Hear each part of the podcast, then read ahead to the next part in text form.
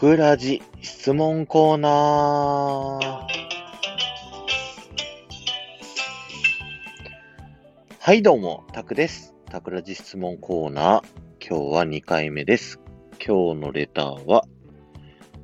繊細大人女子レディオのカナダ在住、かおりさんからです。ありがとうございます。質問です。ディズニー好きを自覚したのはいつ頃ですか？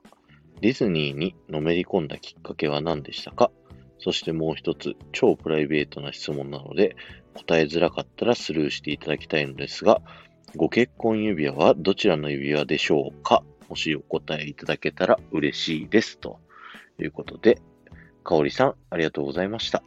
えーまずね、1個目の質問、ディズニー好きを自覚したのはいつ頃ですかっていうことなんですけど、僕は物心ついた時、3歳の時ですね、が東京ディズニーランドが10周年をやっていて、まあ、いつマジカルっていうね、その時、シンデレラ城の前ですごいいろんなカラフルな蝶々がブワーってこうね、いるっていうのをこう見た時がですね、ディズニーに気づいて自分自身が物心ついた時のタイミングだったんですよね。で、それ以外にもね、なんか多分、そっからちっちゃい時からディズニー好きにはなって、通ってはいたんですけど、なんかもうちょっと深くなるっていうタイミングが、小学校2年生ぐらいの時に、学校の図書館でですね、ウォルト・ディズニーの、まあ、なんていうんですか、あの、歴史上のなんか有名な人物のその人生が書かれた本みたいなのがあったじゃないですか。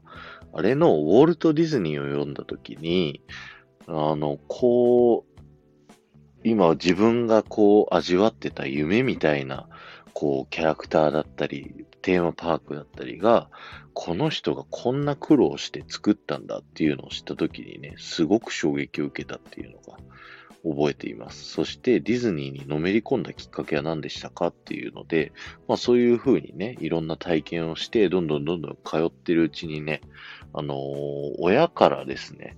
そんな好きだったらディズニーで働けばいいんじゃないのって言われて、そこからですね、僕の人生は、あの、オリエンタルランドでディズニーのショーを作りたいみたいなね、そういう夢を持って、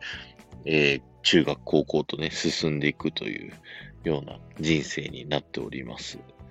で、最後の質問ですね。えーご結婚指輪はどちらの指輪でしょうか？ということで、なので、あの、今回のサムネイル、僕の結婚指輪にさせていただいたんですけども、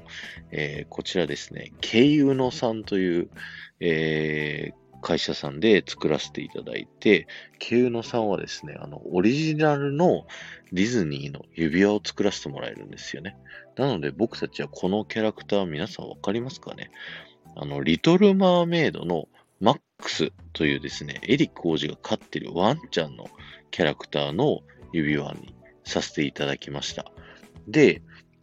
結構ね、ケイユノさんね、厳しくて、なんかディズニーのキャラクターがね、いっぱい書かれたファイルがあって、そのファイルに書かれてる絵のデザインのキャラクターしか使えなかったりだとか、あとは世界観を守るために、その、キャラクターの大きさの比率みたいなのを守らなきゃいけないと。だから指輪にアリエルを書いたら、そのアリエルと同じ大きさでセバスチャンを書いてはいけないと。アリエル書いたらセバスチャンもう本当に比率的に点みたいな風に